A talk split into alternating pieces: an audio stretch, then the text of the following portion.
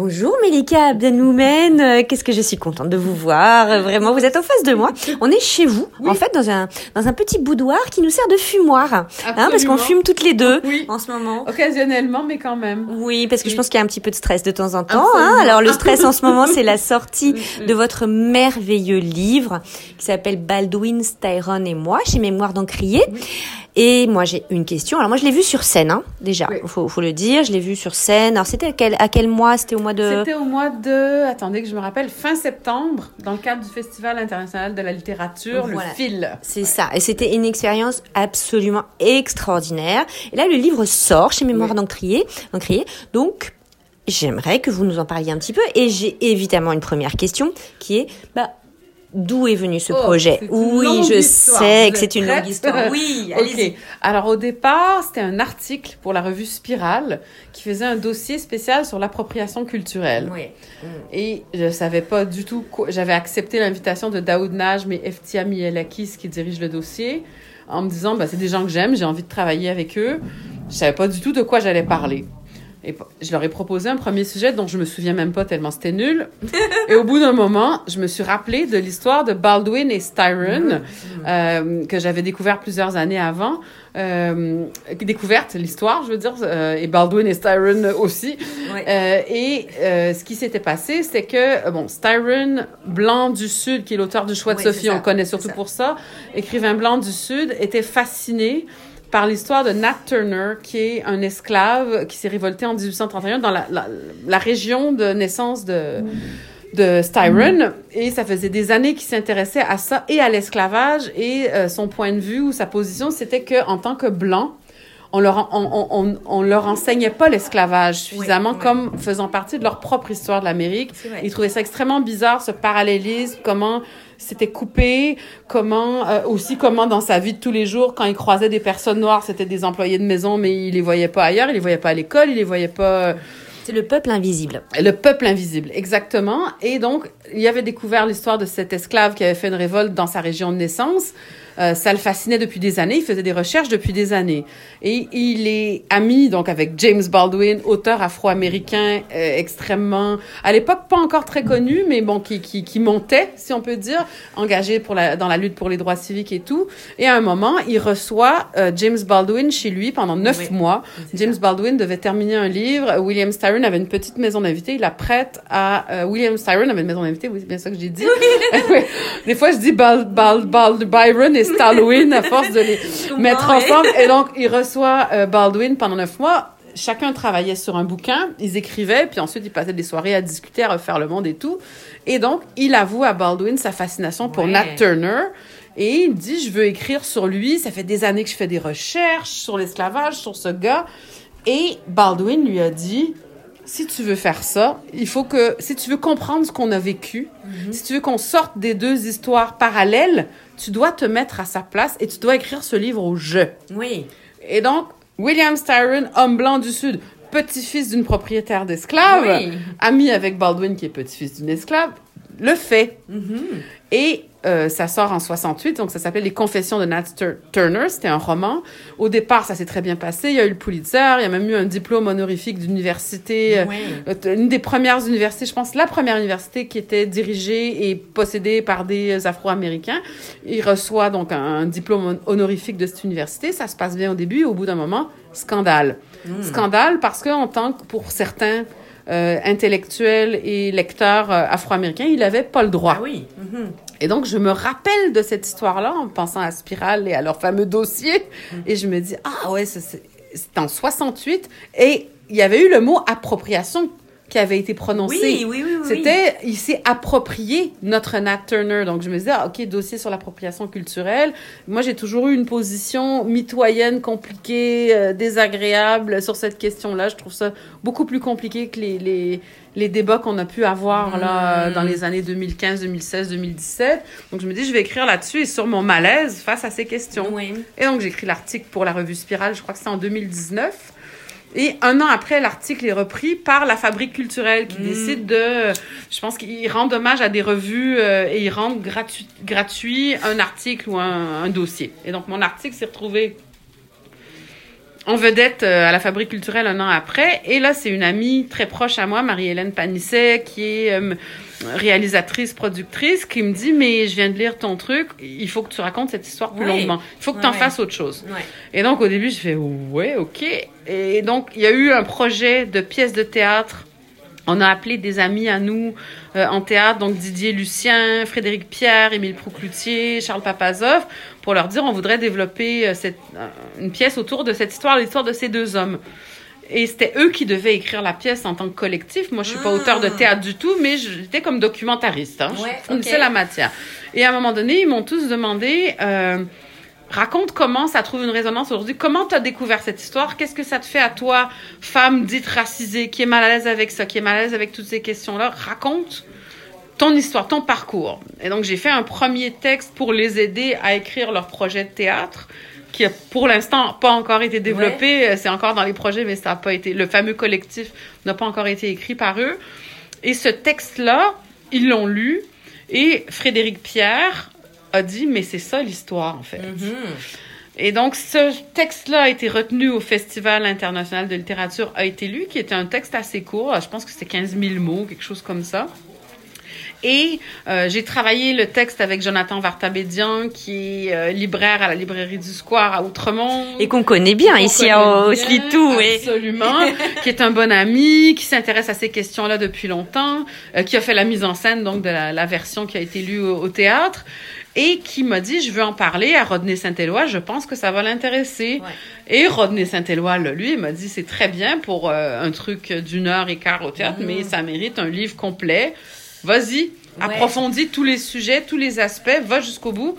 Et donc, ça a donné ce manuscrit qui est devenu livre, donc qui est deux fois plus long que la pièce, parce Oui, que tout est développé davantage, parce qu'il n'y avait pas cette contrainte d'une heure et quart. Mhm. Et donc, ça a donné ce livre qui vient de sortir. En gros, c'est euh, compliqué, mais c'est ça. Non, mais c'est super intéressant. Et moi, j'ai envie de te, te demander euh, quand même. Tu as parlé de, de, de tes problématiques de la- l'appropriation culturelle. Tu voudrais nous en parler un peu plus? Pourquoi tu es gênée par ça? Qu'est-ce qui te gêne là-dedans? Ben, en fait, je pense que ce qui me gêne là-dedans, c'est ce qui me gêne dans la plupart des débats de société euh, depuis quelque temps, c'est la radicalité euh, des des débats, enfin plus des polémiques que des débats en fait. Moi, je suis pour le débat, mais la polémique m'énerve Euh, parce que je trouve que ça réduit les positions antagonistes à des choses irréconciliables et puis on n'est pas censé en discuter. Et l'histoire qui est intéressante avec euh, Baldwin et Styron, c'est que bon, il y a eu tout, tout le toute la le scandale autour du livre euh, de Styron que Baldwin a continué à soutenir et Baldwin a organisé des débats entre Styron et des personnes qui Oui. étaient opposées au livre ou au projet de film parce qu'il y avait un projet de film à partir du livre. Et là, en lisant l'histoire de ces débats, un en particulier avec un grand acteur activiste qui s'appelait Ossie Davis, qui avait aimé le livre mais qui était contre l'idée d'un film. Donc, Baldwin a organisé un débat entre ces deux-là. Les deux n'étaient pas d'accord. À la fin du débat, ils n'étaient pas plus d'accord, mais ils se respectaient, ils débattaient. Et il y avait cette idée qui est la phrase que Baldwin dit au début, qui comme qui porte tout le livre que j'ai écrit, qui est ils ont tous les deux raison. Mhm, Oui, c'est vraiment super, C'est euh, vraiment super intéressant. le ouais, ouais. moment clé pour moi. Et quand j'ai lu Ossie Davis, en fait, lui, il, il, il, il formulait ma position face à toutes ces questions-là d'appropriation culturelle parfaitement, c'est-à-dire qu'il disait à Styron, bien sûr que vous avez le droit d'essayer de vous mettre à la place d'un noir. Vous vous écrivez une œuvre, c'est de la fiction, vous êtes sincère, l'empathie, ça existe, vous en êtes pas dépourvu, c'est pas ça le problème. Le problème, c'est que c'est les gens comme vous qui ont la parole et les gens comme moi qui l'ont jamais. Mhm. Et donc, c'est pas qui raconte quoi, c'est qui a le droit de raconter et qui a une tribune. Mhm. Et moi, là, j'ai vu la clé d'un problème en lisant ça, c'est qu'en fait, toutes ces questions-là tournent pas tellement, en fait, ne devraient pas tourner autour du fait de est-ce qu'on a le droit de s'imaginer à la place de l'autre? C'est que si c'est toujours les mêmes qui parlent, Mhm. on a un seul point de vue et on peut comprendre que certains se sentent euh, qu'on- qu'on- Dépossédé. et dépossédés de leur histoire. Oui. Et donc, ce qu'Ossie Davis dit, c'est ça, c'est le problème, c'est qu'on est dépossédé de notre histoire. C'est que les gens comme vous qui ont accès au public, qui la racontent, qui sont lus. Et à un moment, il faudra que les gens comme moi aient le droit de raconter, soient entendus. Ils n'ont pas appris à prendre leur place, ils n'ont pas appris à avoir de la place. Donc, peut-être qu'ils vont être trop énervés, peut-être qu'ils vont être trop agressifs, mais tant pis. Ouais. Il faut qu'on ait le droit de le. Et c'est pas une dire. spoliation de la parole, euh, de la parole des blancs d'une certaine manière. C'est juste, Non, c'est juste un autre point de Vous prenez vue. trop de place, vous Ouais. avez toute la place. Donc le problème, c'est pas que vous parliez de nous, c'est que nous, on puisse pas parler de nous et Ouais. qu'on vous écoute plus quand vous parlez de nous que nous, quand on parle de nous. Ouais. Donc le problème de Cossy Davis, vous voyez, c'était pas que Styron se mette à la place d'un noir, c'est qu'un noir qui fasse un livre sur Nat Turner ait moins de, De- de place pour s'exprimer qu'un blanc en 68. Là, c'était Ben, en 68 oui, oui, bien sûr, hein. Et c'est toute la, la, la, le- le- la construction finalement de ce qu'on appelle l'excellence noire finalement. Hein, c'est de la, la- la- le, le fait de s'approprier sa propre Sa culture, ouais, sa propre histoire. hein, ouais, Et donc, fait. le problème d'Ossie Davis, c'était pas du tout que personne d'autre avait le droit de le faire. C'était que c'est toujours les mêmes qui le faisaient. C'était vraiment ça, la question. Donc, moi, j'ai trouvé ça super intéressant par rapport au débat qu'on a depuis quelques années ici Ouais. sur les mêmes questions. Oui, qui s'est un peu radicalisé. Hein, C'est-à-dire que Oui. euh, maintenant, ben, effi- pour, Oui. pour quelqu'un de blanc, c'est très très compliqué de parler à la place des noirs Mais- et parce puis, que ça pose des problèmes encore plus compliqués parce que, par exemple, moi, je m'appelle Abdelmoumen, mais je suis née au Québec, j'ai grandi au Québec, j'ai bon, vécu quelques années en France, mais je connais rien de la culture arabe, je parle Mm. pas arabe, mais à cause de mon nom de famille, j'aurais le droit, Mhm. plus qu'un autre ou une autre, d'écrire l'histoire d'une femme arabe euh, voilée ouais. ou tous ces clichés, quoi. Alors que je suis pas plus habilitée qu'un autre à en parler. Je suis pas. Et, et Ouais. donc, ça nous met dans des catégories. euh, quand on dit on a le droit de parler seulement de sa culture, qu'est-ce qu'on veut dire en fait? Et si on veut dire juste ton nom de famille et ta gueule, Mhm, mhm. à un moment donné, ça a ses limites. Oui. Premièrement. Ouais. Puis deuxièmement, pour moi, qu'un Québécois de souche soit passionné par la littérature caribéenne ou qu'un Caribéen soit passionné par la littérature québécoise, je trouve ça génial. Mais il faut qu'ils aient une tribune en fait. oui, c'est ça, c'est une question de tribune ou au théâtre, c'est encore plus compliqué parce que il y a des questions de rôles qui sont donnés à certains et pas aux autres. Il y aura, je sais pas moi, ça, ça commence à changer apparemment, c'est ce que mes amis en théâtre me disent, mais il y- avait un grand nombre d'acteurs noirs compétents pour jouer euh, dans Slave, par exemple, vu que c'est de Non, là oui, que le oui. scandale est parti. Comment ça, là, là c'est des gens qui perdent leur travail, qui n'ont pas la Mhm. possibilité. De, de, de jouer. Alors que dans un roman, ton personnage noir ou ton personnage blanc ou ton personnage arabe, c'est un personnage de papier Oui, ça comprends. pas perdre son boulot à quelqu'un. Mm. Mais peut-être que, effectivement, ça, les personnes dites des minorités ont, ça change en, en ce moment heureusement, mais avaient moins accès à, à la publication, à l'espace public et tout ça. Ça, c'est en train Mais de c'est changer. c'est tout ce terme dont je, vous- je vous ai, Oui. enfin, je t'ai déjà entendu Oui, en parler oui. de raciser en fait, qui a l'air de t'énerver pas mal en qui fait. hein. m'énerve, mais pas, euh, pas le concept euh, sociologique. Je comprends exactement. Ben, c'est racialize en anglais. Je trouve déjà que raciser et racialiser, c'est pas pareil. Qui parle d'un processus, le processus selon lequel, en fonction de ce qu'on s'imagine être ta race, t'as des possibilités où t'en as moins, où t'en as pas. Ou... Mm. Donc, ça, ça existe, ce phénomène-là, évidemment. Mais là, maintenant, le mot racisé dans le langage courant, c'est devenu une manière de dire non blanc. Oui. Mhm. Et c'est là que moi j'ai un problème. C'est que là, ça veut dire que c'est une manière polie de dire métèque ou pas blanc ou je sais pas quoi. Là. Et ça crée des situations extrêmement bizarres où, par exemple, bon, moi je publie ce livre-là ou un autre, j'en ai publié plusieurs. Je fais partie de la diversité en littérature québécoise. Alors que je n'ai jamais fait autre chose que de la littérature québécoise. Je suis québécoise, j'ai grandi ici. Je n'apporte pas spécialement de diversité à la littérature québécoise. J'en fais partie depuis toujours. Mais par exemple, toi ou mon conjoint ou d'autres amis que j'ai qui sont immigrés mais blancs, Mhm. eux, ils vont pas être classés dans la diversité. Mhm. Alors que, par exemple, qui sont arrivés plus tard, qui sont pas nés ici, eux, ils vont peut-être apporter un regard plus différent que le mien sur la Mhm. littérature québécoise. Donc, dans leurs œuvres, c'est eux qui font la diversité de notre littérature, c'est pas moi. Ah ben c'est gentil de le Mais dire. à cause de mon nom de famille, je suis Mm, automatiquement classée dans cette catégorie. Et ça, je trouve ça problématique. Mhm. Mais c'est super intéressant ce que tu dis et on, on le voyait bien dans les enjeux de la pièce en tout cas, puis dans, dans, dans, dans, dans le texte, euh, donc Baldwin, Styron et moi. Euh, dans la pièce, il y a un moment absolument magique où tu parles d'une nouvelle de Baldwin, euh, où on, très très très dur, hein, où on Oui. parle d'une de- de- d'un pique-nique de blanc autour d'une pendaison Ouais. d'un- d'un d'un noir. Euh, ça, comment tu... Mais moi, c'est par ce texte-là que j'ai découvert Baldwin, ou à peu près, parce que le premier livre de lui que j'ai lu, c'est le recueil de nouvelles dans lequel il y avait cette pièce. euh, cette euh, nouvelle, pardon. Et en fait, dans le, quand je l'ai lu, il y avait avant ça une autre nouvelle où un narrateur afro-américain qui vit à Paris depuis une dizaine d'années quitte Paris pour aller aux États-Unis et se retrouve au restaurant avec des amis français et américains, tous blancs. Euh, qui humilie un immigré tunisien. Moi, je Ah, suis ok. d'origine tunisienne. Mon père est, tunisien. Et donc, il prend la défense de l'immigré tunisien et il parle de toute la question des Arabes en France. Mhm. Et là, il y a comme une espèce de, comme on dirait aujourd'hui, une intersectionnalité, là, mais une conjonction des Oui. combats là, dans la nouvelle de Baldwin. Donc déjà, premier choc, ah ouais, ok. Il se bat pour ça. Et ensuite, j'arrive à la fameuse nouvelle qui s'appelle Face à l'homme blanc. Et dans cette nouvelle-là, qui est pas au jeu, hein, qui est à la troisième personne, mais qui se passe dans la tête d'un policier raciste blanc Mhm. euh, qui déteste les noirs, qui aime les taper, qui aime, euh, qui trouve qu'ils Ça, c'est énorme. C'est Hein. horrible. ouais, ouais, ouais. Et c'est Baldwin qui l'écrit. Et il y a un moment où on se rend compte que cet homme-là, cet homme blanc raciste policier, tout ça vient du moment où ses parents l'ont amené à un pique-nique Mhm. pour assister à un lynchage comme si c'était un spectacle et que c'est de là que son problème est venu. Donc je me disais, là, il se met dans la peau d'un homme qui l'aurait jamais jugé comme un humain, lui, Mhm. James Baldwin, si cet homme avait existé, hein, parce que c'est un personnage fictif.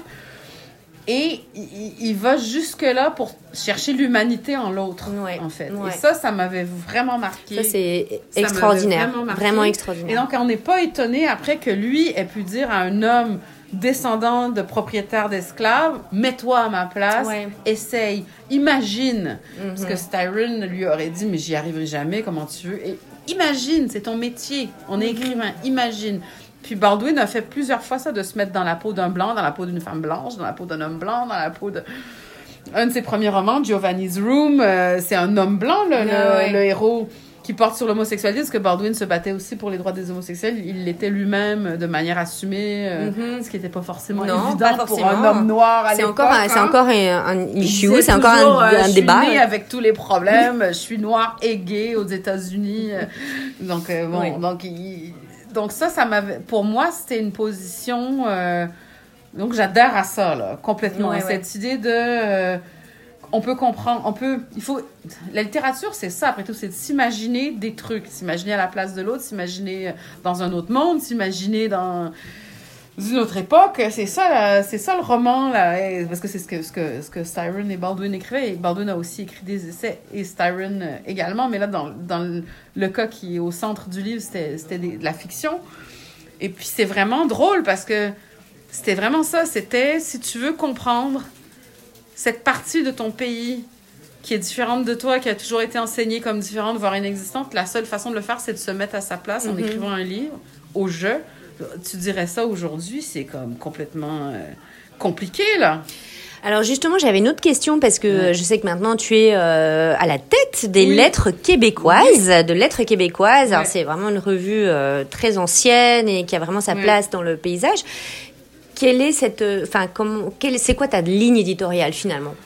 Je sais pas exactement comment la définir. C'est-à-dire que moi, je suis arrivée là. euh, Bon, je suis pas la première femme. Il y avait Annabelle Moreau avant moi, mais en tout cas la première, entre guillemets, personne racisée qui dirige Ouais, bah, du coup, ouais, hein. ok. C'est-à-dire, Je suis pas sûre que Mélika Abdelmoumen, rédactrice en chef de l'aide québécoise, ça aurait été euh, possible euh, il y a 15-20 ans. Mais bon, là, ça arrive. Et en plus, ça semblait tout à fait naturel aux gens qui m'ont recruté. Là, c'était même pas une question de... Euh, c'est même pas une question. C'était pas ça le- l'enjeu. Euh, donc, en gros, je sais pas comment dire. Je- disons que les, les, les, les convictions ou les questions que je me pose vont forcément transparaître. Donc, en gros, ce pourquoi je me bats, c'est quoi? C'est euh, la place de la critique, qui n'est pas toujours obligée d'être positive et gentille, Mhm. qui peut être, euh, qui peut créer des débats, qui peut être à la source de débats, qui est un moment de l'histoire euh, ou de la contempora- contemporanéité sur les textes publiés. C'est un moment parmi d'autres. Il y a des critiques peuvent répondre aux critiques, les auteurs peuvent répondre aux critiques, mais euh, que ce soit pas toujours de la promotion. C'est très bien qu'il y ait des lieux pour promouvoir euh, les livres qu'on aime, mais je pense que c'est bien aussi qu'il y ait des lieux pour, les, pour, Pour en débattre discuter, ouais, ouais. pour débattre. Donc il y a cet aspect-là euh, que- qu'Annabelle Moreau défendait aussi, que je continue à ma façon. Puis après, je pense que oui, forcément, spontanément, euh, mes intérêts en littérature québécoise se portent pas forcément sur ce qu'on appelle, ce qu'on dit des Québécois pure laine. De toute façon, la littérature québécoise n'est plus pure laine Non, elle est plus pure laine du tout depuis là. longtemps. Ouais. Euh, donc, euh, on peut être, s'appeler Abdelmoumen puis être une Saguenayenne. On peut s'appeler Ouk Chong et être un auteur québécois. On peut s'appeler Emmanuel Caron et être une auteure québécoise. Donc, pour moi, c'est comme ça va de soi. Donc, forcément, dans les sujets que je vais choisir ou que j'envisage, il y a tous ces aspects-là, toutes ces personnes-là, tous ces aspects-là qui font partie spontanément pour moi de la littérature québécoise. Mais c'est pas un calcul, c'est je me rends compte en le faisant que c'est comme on dit en anglais un statement probablement aux yeux de certains, mais pour moi c'est juste Ouais, je comprends tout à fait. Yarael Gadban, qui est une de mes éditrices chez Mémoire d'Encrier, disait c'est pas que je vais faire euh, de, de lettres québécoises une revue de la diversité, c'est que le Québec est plus grand que parfois plus divers que ce qu'on s'imagine. Mais mm-hmm. Mais c'est pas une volonté de mettre des auteurs de la diversité ou de mettre des... C'est juste une volonté de représenter la littérature québécoise telle qu'elle est. Et là-dedans, il y a des gens de diverses générations. Euh, des gens de 80, des gens de 20, des gens de 30, des gens racisés, des gens pas racisés, sont les termes consacrés, des gens de souche, des gens pas de souche. Ils en font tous partie. Et ils se côtoient dans cette revue et parfois ils se contredisent. Mm-hmm. Et dans le, premier numéro que j'ai fait, qui était sur l'essai au Québec, il y avait euh, des gens de diverses euh, origines, des gens de diverses générations, des femmes, des hommes. On lit les, les, textes les uns après les autres, ils sont pas d'accord entre eux puis ça se côtoie, puis c'est ça, c'est ce que j'aime. Oui. moi, j'ai trouvé ça assez, euh, assez magique, hein, j'avoue. naturel, c'était naturel. Et comme c'était mon tout premier dossier, Annabelle Moreau, qui était là avant moi, m'a aidé à le construire, m'a aidé à le monter, m'a montré toute la liberté que j'avais. Donc, c'est à nous deux, hein, c'est un truc qu'on a fait ensemble. Mhm. Euh, après, maintenant, je vole plus de mes propres ailes, en guillemets, mais euh, le comité de rédaction avec qui je travaille, c'est pareil, c'est comment dire, ils croient tous à cette idée d'une revue qui est une sorte de lieu de rencontre euh, sur papier. un carrefour, quoi. Un carrefour où, euh, dans mon, par exemple, parmi les chroniqueurs, il va y avoir quelqu'un comme Yvon Paré, qui est un auteur du Saguenay, euh, qui a plus de 70 ans. Il va y avoir Laura Doyle Péan, qui est une personne non binaire de 22 ans.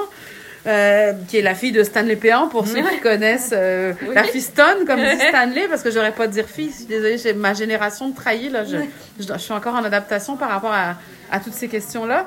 Eh ben, enfin, tous les termes pour oui, euh, identifier je, peux comprendre que, ces personnes-là choisissent pour s'identifier, que je respecte absolument, mais il faut, je dois m'habituer à tout ça. Et donc, avec Laura, qui fait une chronique régulière chez nous, euh, c'est un point de vue complètement différent de celui d'Yvon Paré. Mm. Et après ça, il y a Jean-François Nadeau, qui est encore d'une autre mm. génération. Marc Forcier, qui est euh, éditeur chez Lux, qui est encore d'un autre truc. C'est vrai que la question des générations est super importante. Hein. Oui. Super importante. Vraiment, c'est... Euh, ouais. C'est un combat à mener parce que... il y a une éducation aussi à faire, dans, dans, les deux sens d'ailleurs, j'ai l'impression. Oui. Ben, C'est-à-dire que évidemment, quand on, comme toutes les revues, on n'est pas exactement un truc d'actualité parce que c'est publié aux trois mois, donc on n'est pas dans l'actualité immédiate comme peuvent l'être peut-être le Devoir ou la presse, mm, les mm. cahiers livres de ces endroits-là. Évidemment, c'est pas les mêmes impératifs, mais c'est quand même proche des actualités euh, littéraires, euh, mettons actualité moyenne, je sais pas comment on peut appeler ça.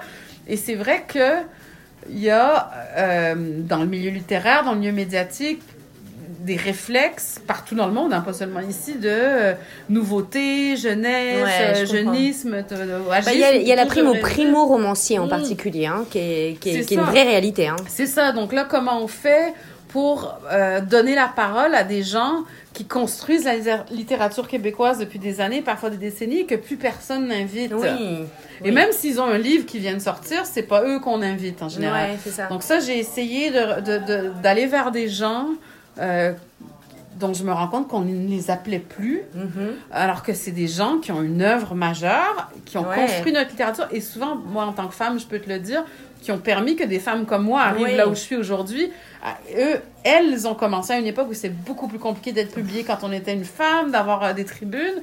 Donc ça, ça permet à ce que ça a permis que des femmes comme moi, bon, il a fallu lutter un peu. Puis celles qui sont plus jeunes que moi vivent. Euh, pas vivre les conséquences, mais vivre les, les on profite des bénéfices bien sûr, du chemin qui a été ouvert par ces femmes-là. Et là, on les invite plus. Mm-hmm. Donc moi, je me dis, ça, ça suffit. Ou quelqu'un comme Yvon Paris, que j'aime vraiment beaucoup. Je suis pas toujours d'accord avec lui, il est pas toujours d'accord avec moi, mais on s'aime vraiment beaucoup, on s'entend très bien. Qui est, qui est d'une autre génération, qui a publié 9 ou 10 romans, dont on parle presque plus. Je dis, mais, mais c'est pas normal. Oui. Il a construit notre littérature, ce monsieur-là. Donc c'est ça. Donc j'essaye de, de, de, rendre, euh, comment dire, moi je considère qu'on a une dette envers ces auteurs, autrices-là. Donc, j'essaie de leur faire une place. Après, il y a ceux du milieu. Ça, c'est un autre phénomène que j'ai découvert. C'est que ceux du milieu, qui sont ni des petits nouveaux, ni des monuments, eux aussi, ils sont un peu oubliés. Donc, comment on fait? Il faut, faut leur faire une place. Ah, moi, je- j'avoue que j'ai l'impression de faire un peu partie de cette. Mais euh, oui, c'est c'est la génération du milieu, là. euh, C'est. euh, c'est- je sais pas, c'est. Ah bon, après, c'est sûr que. On parlait justement, on avait une réunion du comité de rédaction hier, puis on parlait du fait que, évidemment, il y a beaucoup trop de livres pour le nombre Oui, ah, mais qu'on je, sais bien. C'est le, c'est le hein. problème de. On se lit tout aussi, hein. J'avoue. Donc, comment on fait pour faire Ouais. de la place à tout le monde? Donc, nous, on a quelques projets chez Lettres québécoises, donc à la revue qui ne sort qu'aux trois mois. Donc, évidemment, il y a un nombre de pages qu'on peut pas dépasser pour des raisons diverses, budgétaires, euh, tout ça. Parce qu'on paye tout le monde euh, qui écrit chez nous et tout ça. Et je me disais, bon, OK, il y a tel, tel, tel auteur à qui j'ai pensé, mais là, j'ai plus de place dans la revue, puis là, j'ai pas de place sur la page couverture, mais qu'est-ce que je fais? Donc là, ben, on a eu l'idée que je fasse mon fameux, ça vient d'être lancé, mon billet de la rédac chef. Mais oui, euh, mais oui. Huit fois par année, euh, tous les mois, sauf les mois où la revue paraît, euh, je vais faire un billet sur un auteur qui a une œuvre de 6-7 romans minimum. Tu un auteur qui a vraiment Et c'est une génial, œuvre, ça. euh, que, dont, soit que je viens de découvrir, euh, soit dont je trouve qu'on n'a pas assez parlé. Mhm. Euh, donc là, le premier vient de sortir sur Edem Aoumé, euh, qui est au Boréal, là, qui a publié six romans, qui son premier roman a, a gagné le Grand Prix de la littérature d'Afrique, a été publié chez Gallimard, parce qu'il est du Togo, il a vécu en France, puis il a immigré à Gatineau en 2005. Il a publié cinq romans chez Boréal. Mhm. Un qui était finaliste au euh, prix du gouverneur général, un autre qui était sur la liste préliminaire du Goncourt. Je reçois la lettre de- d'information de, Boréal pour son dernier qui s'appelle Noces de coton, qui a un peu plus fait parler celui-là. Je me dis, ah, je le connais pas, c'est un nouvel auteur. Non, le gars a publié six romans, finaliste au, au GG, liste préliminaire du Goncourt, publié chez Gallimard. Et oublié, quoi. Comment ça se fait? Ouais. Que je connais pas ce nom? Donc j'ai lu tous ses romans, puis j'ai fait un billet sur l'ensemble de ces livres. Et je me suis dit, il faudrait que je fasse ça une fois de temps en temps parce que j'ai pas toujours de la place dans la revue pour le faire. Donc, je fais ça à côté. Et on a aussi un projet de podcast où, Oui. encore une fois, ça compléterait, ça serait pas le reflet de ce qu'il y a dans la revue, ce serait un autre contenu. Ouais. Comme ça, ça élargit l'espace qu'on peut donner. Bah, en tout cas, euh, que de projets. Je sais pas comment tu fais pour, euh, pour être aussi en forme. Ah, ben, ça- ben, en même temps, ça, c'est passionnant, ça va hein. Ensemble, tout ça va ouais. ensemble. Et puis, ben, ça va. J'ai un horaire tout à fait respectable. Je travaille avec des collègues. Ça se passe très bien. C'est pas, je suis pas du tout dans le surmenage. Hein. Tout ça euh, se fait dans Eh ben, bravo. horaires moi, Mais je tiens à le dire parce que c'est vrai qu'on est tellement poussé à toujours euh, travailler plus pour gagner plus, comme dirait un président d'un certain pays qu'on connaît bien toutes les deux. Euh, mais non, non, là, tout ça se fait dans des, des horaires tout à fait raisonnables. J'ai la place pour tout ça. Euh, je m'organise. Bon, après, j'imagine que je suis peut-être bien organisée. Je ne sais pas, mais bon, je. Moi, je pense je- que tu es assez je bien suis organisée, oui. le surmenage. C'est tout ça est tout à fait. J'ai le temps pour mes propres projets à moi, donc ça va quoi. Et alors, j'avais une question Mais- pour toi. Est-ce que Mm. tu as encore le temps de lire hein, Puisqu'on se lit tous et Ah, aussi ben des oui. recommandations de lecture. Alors, je vois dans, ton, dans, dans l'interview qui vient de précéder, il y a eu pas mal de recommandations que je vais, euh, que je vais Ouais. noter aussi pour les auditeurs. Est-ce que tu aurais un texte que tu voudrais euh, mettre en avant maintenant C'est Ok, ben là, je vais parler d'Edem Aoumé, vu Oui, que ben- je viens de passer beaucoup de temps avec lui, entre guillemets, euh, virtuellement. Donc, euh, il vient de faire paraître un livre qui s'appelle Noces de coton, Oui. dont on a un peu entendu parler, euh, qui, qui, qui est vraiment une merveille. Mais moi, je conseillerais même aux gens, s'ils ont un peu Ouais. de temps, de lire les six, Ouais. tous, ces, tous ces ouvrages. C'est vraiment magnifique. Bah, tu m'as donné vraiment envie. Mes hein. dernières lectures, c'était c'était ses livres à lui. Euh, mais après, c'est ça. J'ai un autre livre que j'ai vraiment beaucoup aimé, c'était le dernier livre d'Olga euh, Duhamel Noyer. Oui, oui, oui, oui. Notre oui. vie est possible, dont on n'a pas. On a parlé un peu, mais pas autant, je pense qu'on aurait pu. Euh, donc ça, c'est mais là, c'est les, les, les trucs que j'ai lus récemment, mais c'est c'est à la faveur du travail. c'est- En gros, je lis. euh, Mais j'aimerais Oui. beaucoup les- le- Oui. l'en- l'entendre sur On se lit tout, euh, Olga. Je on va y Ah avoir oui, quelque chose. On va, on bâtir quelque chose. peine, ouais, tout ça à vaudrait fait. la peine parce qu'elle a une œuvre vraiment euh, elle-même aussi, cinq ou six livres euh, publiés. Donc ça, c'est les, les lectures que j'ai faites récemment.